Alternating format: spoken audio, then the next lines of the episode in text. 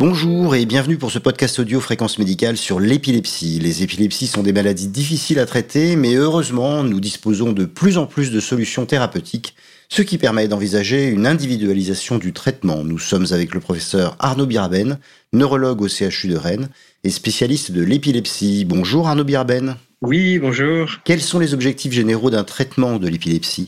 Ben, les objectifs, c'est de tenter de guérir. Alors, il s'agit d'une maladie chronique malgré tout, donc euh, plutôt d'équilibrer pour l'instant, parce qu'on n'arrive pas à corriger la cause de l'épilepsie, mais on arrive à corriger les crises d'épilepsie. Donc, c'est d'équilibrer les crises pour qu'il n'y en ait plus. Quelles sont les contraintes auxquelles vous pouvez être confronté lors de la mise en route d'un traitement de l'épilepsie? La complexité des choses, c'est qu'il y a de nombreuses sortes d'épilepsie.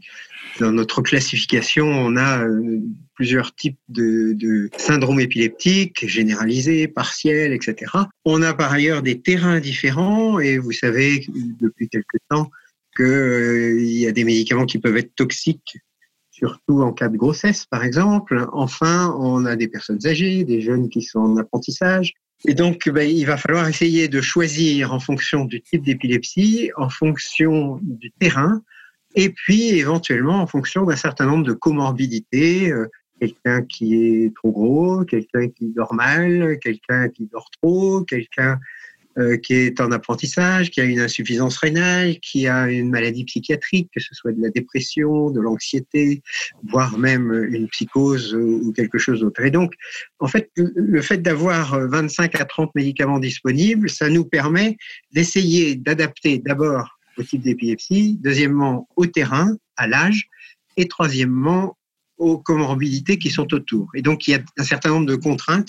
On va essayer d'éviter d'aggraver des comorbidités ou d'éviter d'avoir un enfant mal formé, par exemple.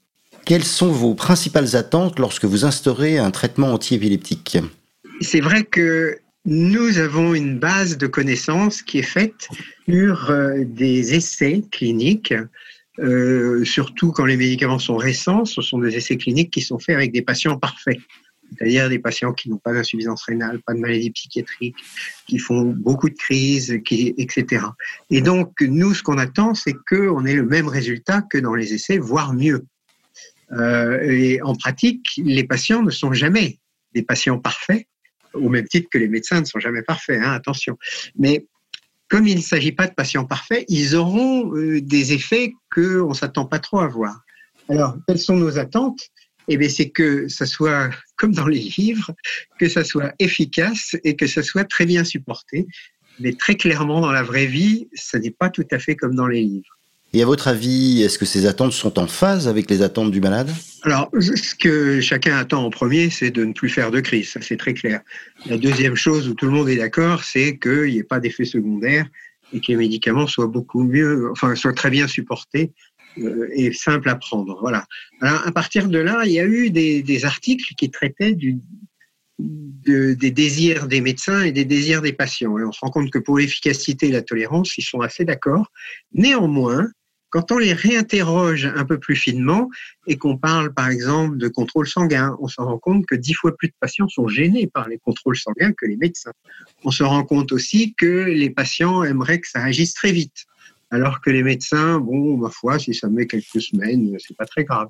On se rend compte aussi que les patients accordent une énorme importance au fait de qu'il n'y ait pas de troubles du comportement, qu'il n'y ait pas de dépression, qu'il n'y ait pas de troubles du sommeil, qu'il n'y ait pas. Alors que les médecins privilégient nettement l'efficacité. S'il n'y a plus de crise, ils pensent que tout va rentrer dans l'ordre, et c'est pas toujours le cas parce que ben, les patients euh, ne supportent pas aussi bien qu'on pense ou qu'on prévoirait euh, les médicaments. Et donc il y a une certaine dissociation entre les désirs euh, importants des patients et les désirs importants euh, des médecins, des choses qui paraissent plus importantes aux patients qu'aux médecins et des choses plus importantes aux médecins qu'aux patients. Et donc il y a de temps en temps des négociations à avoir, si je puis dire. Quels autres conseils donnez-vous lors de la mise en route d'un traitement? Alors, c'est important de prévenir le patient d'un certain nombre d'effets secondaires parce que il y en a dont on sait qu'ils vont rentrer dans l'ordre et donc, euh, il peut y avoir une certaine somnolence pendant quelques 8 jours, 15 jours. Et si on prévient pas, ça peut surprendre. La deuxième chose qui est importante, c'est surtout euh, d'essayer de dire aux patients, mais dites-nous s'il y a quelque chose qui ne va pas, parce que on se rend compte qu'un tiers ou peut-être la moitié de nos patients ne suivent pas les prescriptions exactement comme on le pense qu'ils le font. Et souvent, ils le font pas parce qu'ils ont un effet secondaire. Et souvent, ils n'osent pas parler de l'effet secondaire à leur médecin, pensant que ça va lui faire du mal ou que ça va le vexer ou je sais pas quoi. Alors qu'il faut vraiment pas hésiter à en parler. Euh, le médecin ne va pas toujours au devant des questions, c'est-à-dire euh, est-ce que vous dormez trop euh, Il y a un risque que le patient se jette là-dessus pour vous dire oui, oui. Et en fait, on a plutôt tendance à attendre ce qui va se passer que à prévenir les questions. Je pense qu'il faut vraiment que les patients n'hésitent pas à, à, parler au médecin, bah, écoutez, celui-là, euh, bah, je me gratte partout, celui-là me fait dormir.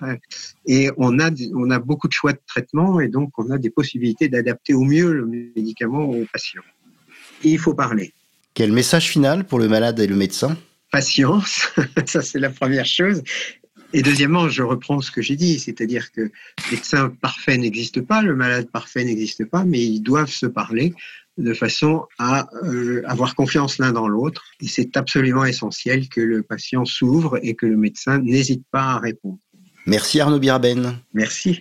Cette édition audio de Fréquence Médicale en neurologie est terminée et je vous dis à très bientôt.